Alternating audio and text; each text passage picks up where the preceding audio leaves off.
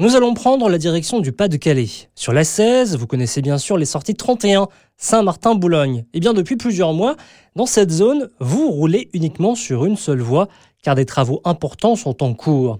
Le point avec Laurent Le Signe, responsable d'opération A16 RN42 au niveau du diffuseur de Boulogne. Les travaux consistent en création de deux nouvelles bretelles d'entrée et sortie sur ce diffuseur et aussi de l'élargissement pour euh, la création de collectrices qui vont permettre de gérer en toute sécurité les entrées et sorties. Alors les collectrices, c'est une voie euh, qui sera dédiée euh, en élargissement de l'autoroute actuelle. Pour imager, on a créé une voie complémentaire. Les personnes qui voudront rentrer ou sortir de l'autoroute prendront cette voie complémentaire et pourront choisir une bretelle nouvelle ou la bretelle existante qui va ensuite. Le but étant simple, pouvoir absorber les flux de véhicules qui prennent les entrées ou les sorties 31 pour rejoindre notamment la RN42 et augmenter ainsi la sécurité de ce secteur particulier. C'est une zone particulière parce que c'est vraiment la fin de concession SANEF. C'est le dernier diffuseur du, groupe SANEF sur le secteur nord. Et c'est aussi une zone très contrainte euh, par l'existence de deux zones commerciales de part et d'autre. D'où aussi le trafic euh, qui est assez conséquent aux heures de pointe. Et également, c'est un des axes principaux